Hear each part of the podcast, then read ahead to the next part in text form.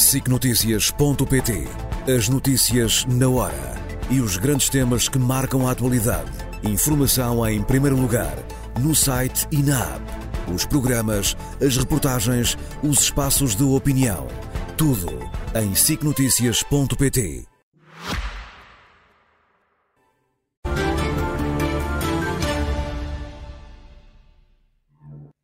Com a pré-campanha a ser marcada pelo rescaldo das eleições nos Açores e com os debates entre os candidatos de partidos com assento parlamentar a meio, vamos naturalmente começar o comentário de hoje uh, pelo que uh, os últimos dias uh, trouxeram de novo. Luís Marcos Mendes, boa noite. Bem-vindo ao Jornal da Noite. Um gosto de estar um aqui gosto. novamente, novamente consigo. Acabámos de assistir Sim. ao debate de Luís Montenegro Sim. com Inês Souza Real, aqui com alguns momentos de alguma tensão e de confronto direto. Mudou alguma coisa no que tínhamos visto até aqui uh, destes Sim. dois uh, candidatos? Principalmente, vamos incidir um bocadinho mais uh, em Luís Montenegro? Vamos lá ver. Em primeiro lugar, acho que foi um bom debate. Foi um debate mais vivo do que aquilo que à partida se imaginava. E eu acho que isso é bom. Em segundo lugar, eu julgo que correu bem a ambos. Correu bem a Inês Souza Real, claramente muito bem, e também correu bem a Luís Montenegro nesta perspectiva. Os objetivos de um e do outro são diferentes os eleitores que eles querem atingir com as suas mensagens também são diferentes, usando uma linguagem futebolística. Luís Montenegro luta nestas eleições para subir de divisão, para passar da oposição para primeiro-ministro. Uhum. Inês Sousa Real luta nestas eleições para se manter na mesma divisão e até melhorar a sua classificação, ou seja, não perder representação parlamentar e até aumentar. Nesta perspectiva, o debate foi útil aos dois. Inês Souza Real, eu acho pontos fortes dela. Acho que ela está muito bem preparada. Eu acho que ela foi muito eficaz nos objetivos que queria alcançar.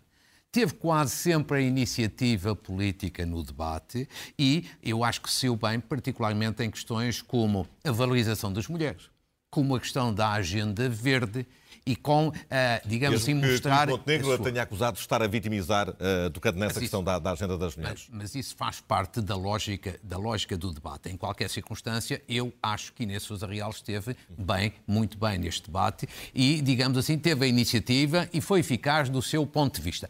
E é importante para ela, por um pormenor que Luís Montenegro sublinhou a da altura do debate é que estas eleições vão ser muito dramatizadas, já falaremos disso. E há um risco do voto útil à esquerda engolir, engolir o pano. E, portanto, ela está a fazer pela vida, está a fazer bem, tem que merecer uma saudação e um cumprimento.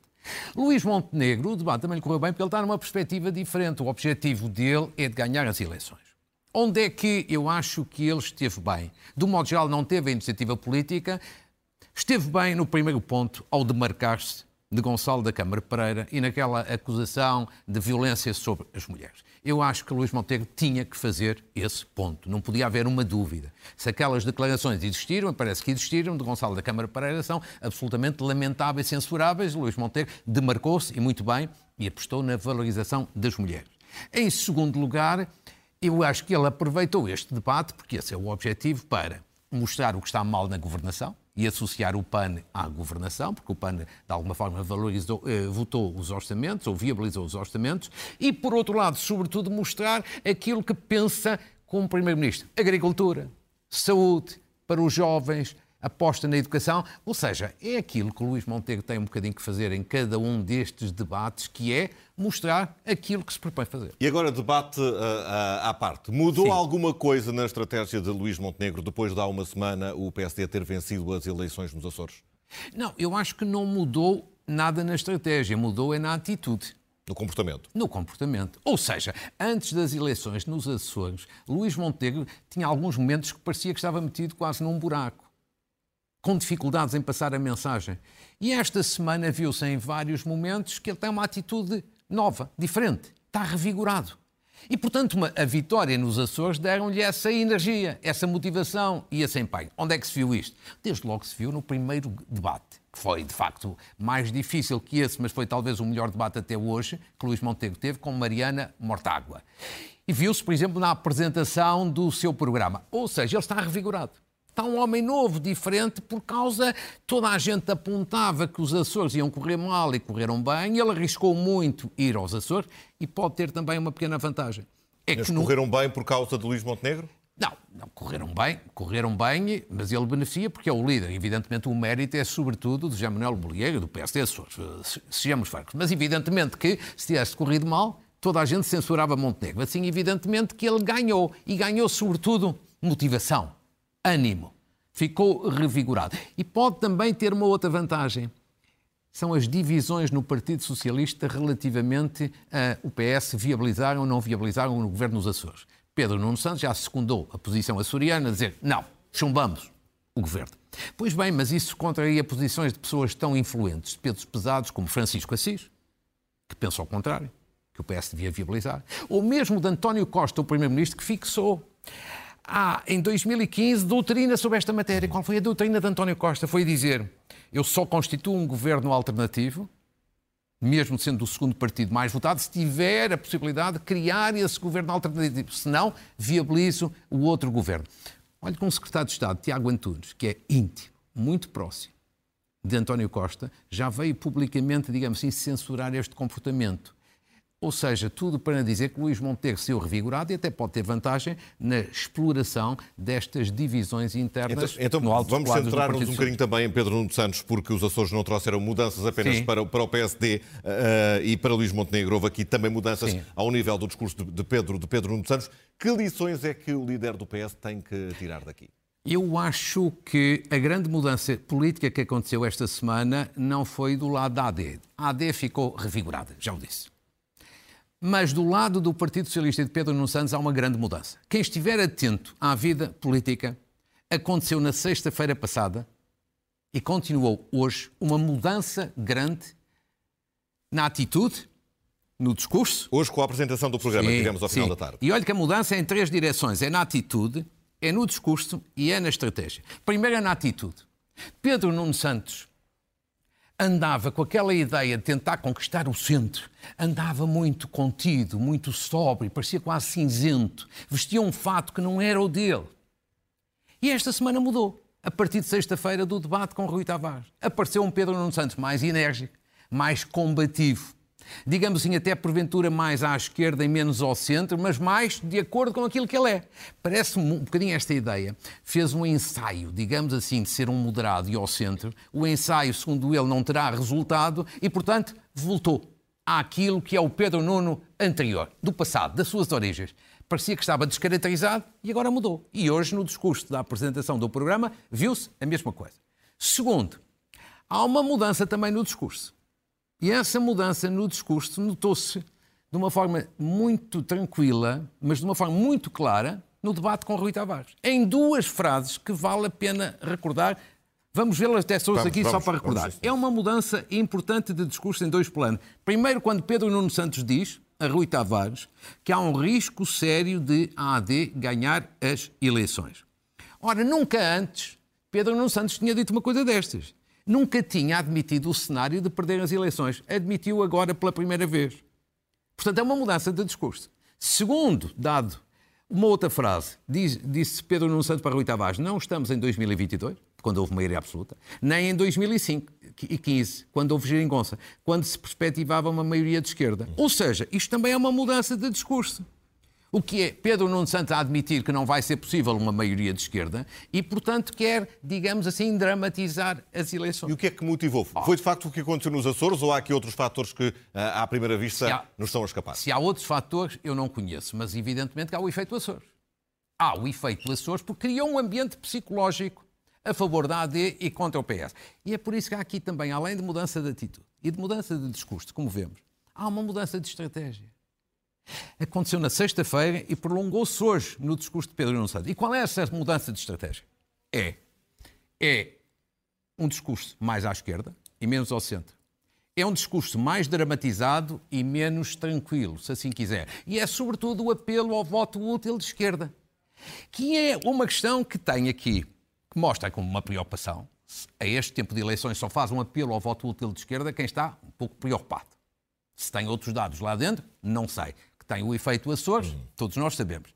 E isto, isto demonstra alguma preocupação e cria um novo problema a Pedro Nuno Santos. Qual é o problema? Isto vai irritar os partidos à esquerda do Partido Socialista. O PAN, o LIVRE, o PCP e o Bloco de Esquerda, porque evidentemente que um apelo ao voto útil de esquerda é no fundo a dizer isto. Olha, só há duas hipóteses, ou ganha a AD ou ganho eu. E, portanto, este apelo ao voto útil à esquerda pode fazer com que alguns partidos à esquerda do Partido Socialista sejam mais esvaziados do que já estão e alguns até possam perder os seus deputados. Portanto, é esta, esta mudança de estilo, ou recuperar de um estilo antigo de Pedro Nuno Santos, Sim. pode vir a ter esse efeito prático. O objetivo, de, se não sei se vai ter, ninguém sabe, mas é claramente isto. Esta semana mudou a atitude, mudou o discurso e mudou a estratégia. E isto porquê? Porque ele fez um ensaio, chamemos-lhe assim, ao centro, de parecer muito contido, muito moderado, muito sóbrio. Acha que não resultou e voltou uhum. ao Pedro Nuno do passado. Esta é a semana que marca esta mudança na estratégia de Pedro Nuno Santos. Nesta, nesta apresentação do programa do Partido Socialista que aconteceu, que aconteceu esta tarde, o que é que se destaca das, das propostas de Pedro o, progr o programa, evidentemente, que ainda não tive a ocasião de ler, acho que quase ninguém terá tido o oportunidade de ler, mas vê-se claramente que há aqui uma aposta, digamos assim, em mais Estado, sobretudo nas áreas sociais, e vê-se muito na saúde, e vê-se que exemplo. os três grandes temas que Pedro Nuno Santos vai, claro, colocar na agenda são a saúde, as pensões e a habitação e que, eh, de alguma forma, eh, percorrem quase todos os partidos nesta fase, nesta fase de, eh, de pré-campanha. Numa altura em que o Chega parece ser aqui claramente Sim. a terceira força política, pelo menos avaliar por todas as sondagens que vão saindo, interessa também olhar para a prestação que André Ventura tem tido nesta, nesta última semana. Há quem diga que está mais moderado, há também uh, quem diga que tem ficado aquém do esperado nos, nos debates. Como é que entende a prestação de André Ventura até o momento? Eu, há essa polémica, eu não acompanho muito essa polémica. Acho que André Ventura está eficaz do ponto de vista dele, dos objetivos dele, como sempre.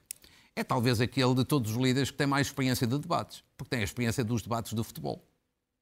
Agora, há gente que gosta, os seus apoiantes, há gente que não gosta, uma parte, obviamente, grande do país. Mas é eficaz desse ponto de vista. Segundo, ele está diferente eh, apenas nisto. Antes falava para pequenos núcleos, e agora fala para mais gente. Antes tinha a preocupação mais dos pedófilos, os ciganos, a castração química, agora isso passou para outras prioridades, ou seja, ele muda de convicções, digamos assim, com alguma facilidade. Por exemplo, sobre os Açores já disse uma coisa e o seu contrário. Mas a grande, a grande alteração é apenas esta. Ele hoje fala para um público maior. Eu não vejo aqui nenhuma surpresa. A surpresa sobre André Ventura até lhe vou dizer. Eu encontrei não nos debates, mas ao ler na sexta-feira à noite o seu programa eleitoral. Na questão das forças de segurança, que está muito aí na ordem do dia, com uma coisa que eu até fiquei de cabelos em pé. Sabe qual é? Ele a defender o direito à greve na PSP e na GNR. Uma força de direito a defender o direito à greve na PSP e na GNR, eu não imaginava. Veja bem, até trouxe aqui só para ver o que é que está exatamente no programa eleitoral do Chega. É, a, o programa eleitoral é a proposta 67 do programa eleitoral. Diz expressamente reconhecer aos membros das forças de segurança, leia-se PSB e GNR, o direito à filiação partidária, primeiro, bem como o direito à greve. Isto, além de uma surpresa, deixe-me dizer-lhe, eu acho que isto é uma completa irresponsabilidade. Primeiro, defender que os polícias e os agentes da GNR se possam filiar em partidos, eu acho que isso é uma leviandade. É contribuir para que a população tenha menos confiança nas polícias. Porque tem menos confiança na sua isenção e na sua imparcialidade. Isto é um tiro no pé enorme. Segundo, defender o direito à greve. Na PSP e na GNR hoje existe a possibilidade, há a possibilidade de haver sindicatos, mas sem direito à greve. Como acontece atualmente. Há muitos anos num entendimento alargado do Partido Socialista, do PST e do CDS. Porque veja bem. Aliás, se os sindicatos têm tido essa visibilidade nas últimas a, semanas. Se as forças de segurança têm direito à greve, isto é um convite a duas coisas: a aumentar a criminalidade em Portugal e um convite a maior insegurança pública. Ou seja, as pessoas, se houver uma greve na PSP ou na GNR, as pessoas ficam intranquilas, desprotegidas. Até por uma coisa que toda a gente compreende: os criminosos não fazem greve. E nem os criminosos não vão esperar um dia ou dois até que os polícias terminem a sua greve para voltarem a assaltar, a roubar ou cometer outros crimes. Portanto, isto é uma leviandade, uma irresponsabilidade completa.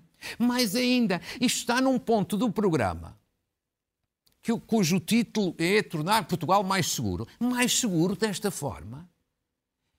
Isto é uma coisa, um, um verdadeiro tiro no pé. E mais ainda, agora, apenas no caso da GNR, A GNR é uma força militar, pouca gente sabe. É uma força militar. O que significa que reconhecer a greve à GNR é abrir as portas para que haja de hoje à amanhã greve nas Forças Armadas. Isto íamos de mal a pior. Numa palavra, isto passou bastante despercebido, quase ninguém notou até hoje, algumas pessoas terão notado, evidentemente. Eu acho que isto é uma contradição, isto é uma ligeireza, é uma irresponsabilidade, e eu acho que agora convinha perguntar aos líderes do PS e aos líderes do PSD o que é que pensam sobre isto, porque a legislação em causa foi subscrita pelo PS e pelo Mas PSD. Também tem, tem aqui um público-alvo muito específico, este, este tipo de propostas por parte de, de André Ventura. O que é que acha que vai conseguir com esta postura que toda a gente diz um pouco mais moderada e com propostas como esta? Eu acho que é mais uma, mais uma contradição. Por isso é que André Ventura, quando apresentou o seu programa, não destacou esta proposta. Porque ele sabe que ela não é propriamente de forma a tranquilizar os portugueses que ficam de cabelos em pé. Então os polícias a fazerem greve e a criminalidade aumentar nessas ocasiões. Isto as pessoas ficam intranquilas, ficam preocupadas, é uma sensação logo de insegurança. Uhum. Mas meteu assim no meio lá do programa, numa linha para ninguém ver, só para, digamos assim, poder agradar a, a, aqui ou acolá alguns sindicatos. Quando se tenta sol na eira, chuva no naval, agradar a toda a gente com uma coisa e o seu contrário, normalmente dá asneira. Vamos ver o que resulta, o que resulta uh, daqui. Como dizia há pouco, nós estamos uh, literalmente a meio destas duas uh, semanas de, de debates, Sim. antes de entrarmos no período de campanha propriamente dito. Dita. Temos aqui centrado a nossa conversa em três líderes partidários, não só pela prestação ah. em debates, mas também pelo que tem sido esta, esta última semana. E os restantes? Quem é que se tem destacado mais, para além da análise que já aqui fez ao debate desta noite de Inês Sousa Real? Vamos lá ver. Em primeiro lugar, eh, em primeiro lugar deixe-me dizer, globalmente, acho bons debates. Muita gente critica, ah, é pouco tempo, interrompem-se muito, tem muito som de. Eu acho que, genericamente, tem havido bons debates, com qualidade e com nível. Algumas exceções, mas genericamente bons debates. Segundo, também boas audiências, o que significa que as pessoas estão interessadas. Se estão interessadas é porque querem ser esclarecidas. Se querem ser esclarecidas é porque querem participar. São boas notícias. De um modo geral, os temas principais têm sido tratados. Faz-me alguma impressão que, por exemplo, o tema da justiça, do Estado da Justiça, ainda não tenha sido desenvolvido, mas ainda há tempo para isso, sobretudo porque a Justiça esteve também na base da realização destas uh, eleições. Agora, indo à sua questão, uhum. líder a líder. Comecemos pelo PCP rapidamente. Paulo Raimundo. Uma estreia em debate. É uma estreia e, e vê-se que é uma pessoa simpática, vê-se que é uma pessoa afável, mas vê-se também que é uma pessoa sem traquejo e sem e sem experiência, que não se preparou muito para esta fase. Agora, manda a verdade que se diga que o problema do PCP nestas eleições não está apenas, nem fundamentalmente no líder. Está sobretudo no partido. Porque o PCP anda a perder votos há anos por causa da geringonça.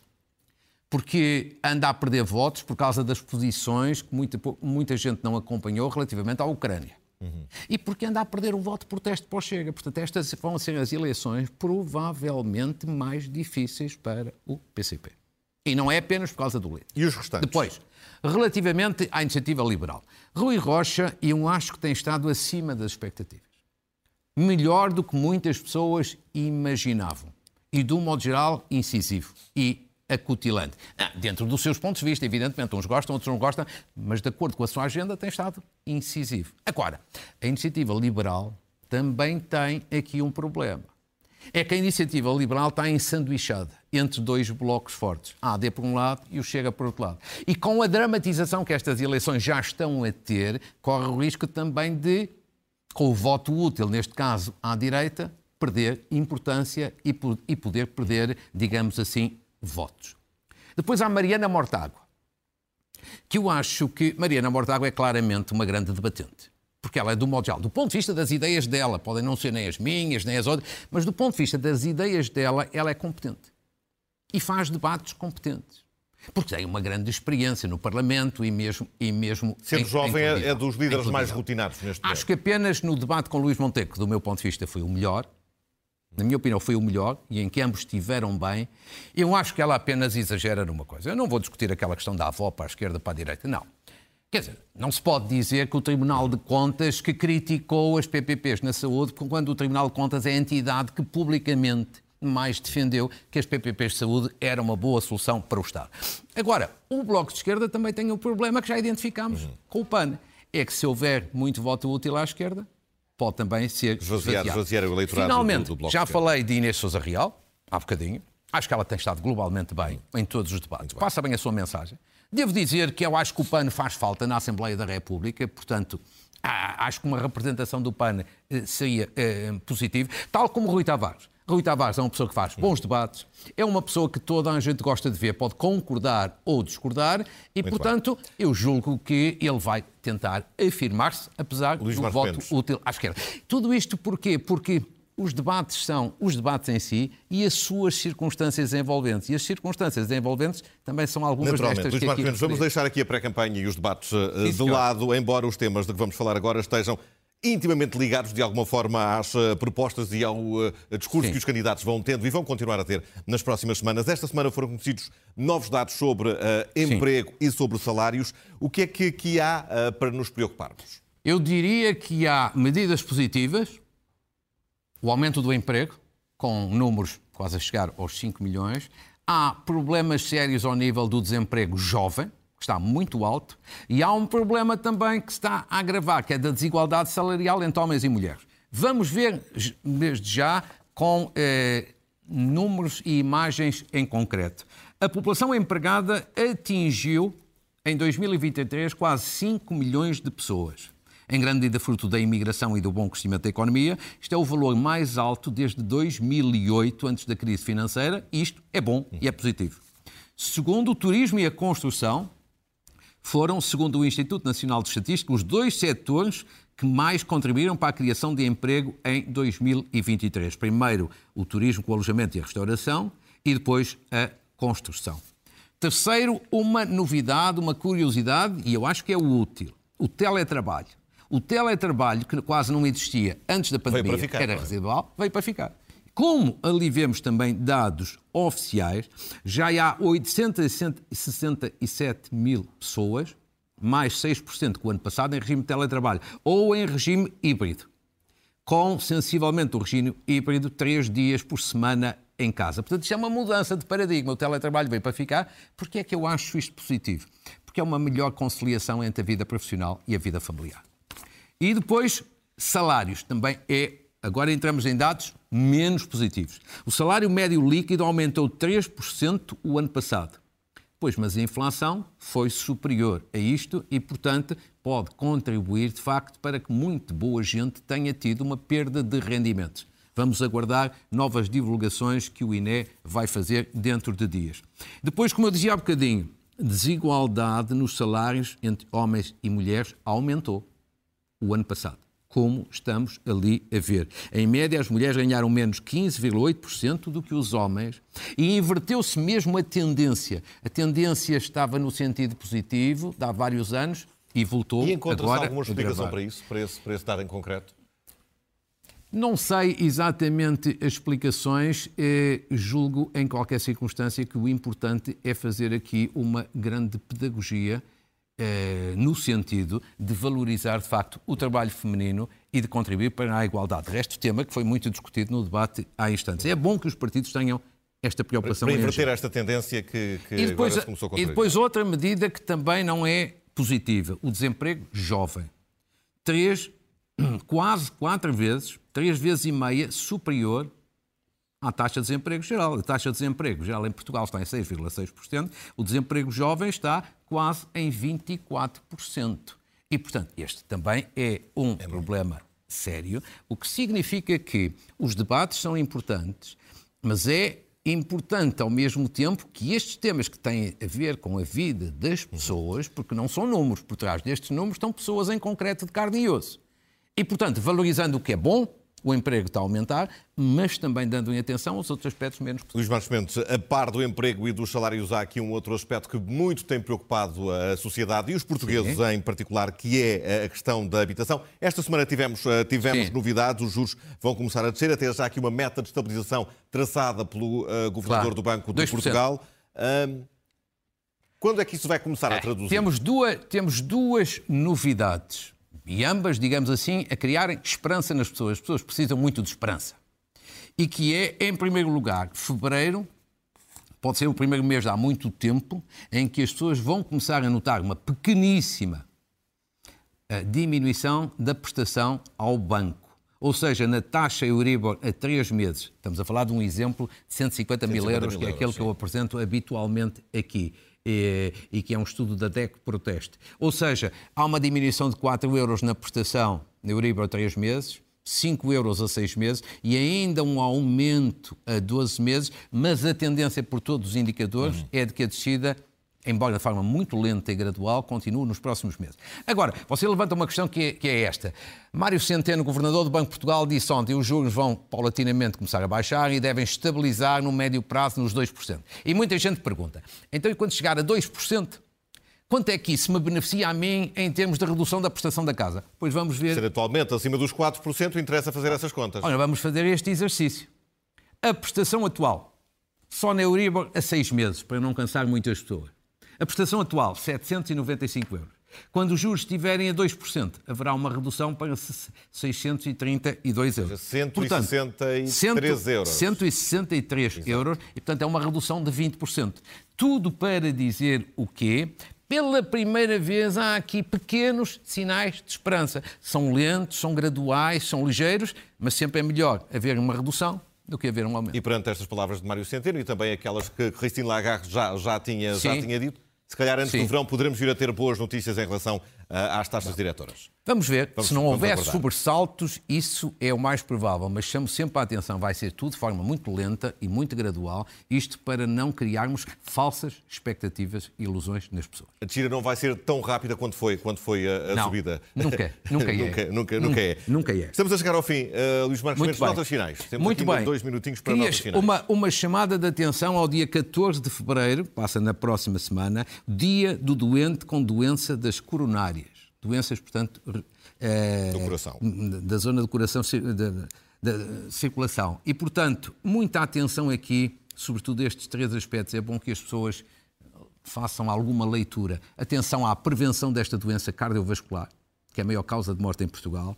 Muita atenção aos sintomas, muita atenção a chamar o 112. Segunda nota, um concurso europeu da árvore do ano. Pode parecer uma coisa estranha, esquisita, mas é a aposta no património verde. E Portugal vai estar representado por uma camélia multissecular, que já hoje é património nacional e as É esta que pessoas estamos a ver? é, e que as pessoas podem votar e devem votar. Isto é uma aposta, de facto, no património verde, uma agenda verde é positivo.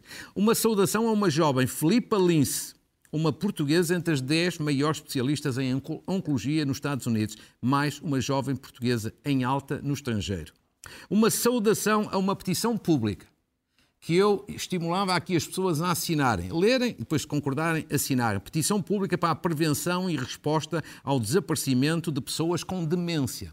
É uma questão que está, infelizmente, a acontecer muito, é muito oportuno. Se as pessoas puderem associar-se, assinando, tanto melhor. Uma saudação à Cruz Vermelha Portuguesa, que faz hoje precisamente 159 anos e que tem um trabalho sempre notável, e também à Cimeira do Ensino, que vai ocorrer no Porto na próxima semana, iniciativa da Associação de Estudantes da Faculdade de Economia. E, eh, e antes de passar aos livros, rapidamente, uma homenagem a André Jordan, que faleceu esta semana, que eu já julgo que as pessoas, de um modo geral, conhecem. Um grande senador da área do turismo, um grande empreendedor e, além de tudo isso, uma pessoa encantadora. Encantador. É uma, uma perda.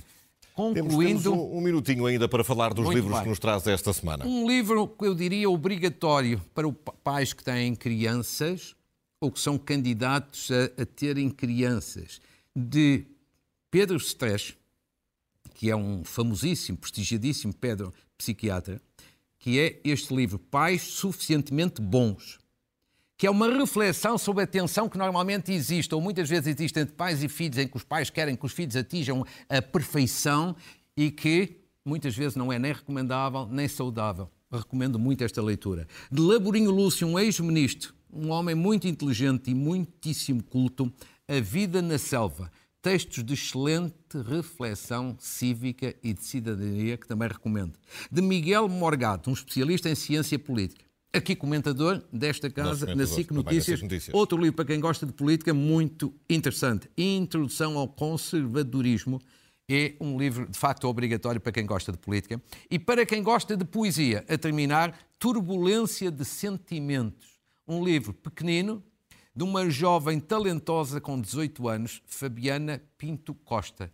É também muito recomendável, sobretudo para quem gosta de poesia. Doutor Marcos João, Mendes. E eu gostei muito de Foi um estar gosto, consigo. foi um gosto. Para a semana, então, temos encontro marcado. Para a semana Exato. ainda lhe farei companhia no Jornal da Noite gosto. de domingo. Muito boa noite, eh, muito obrigado.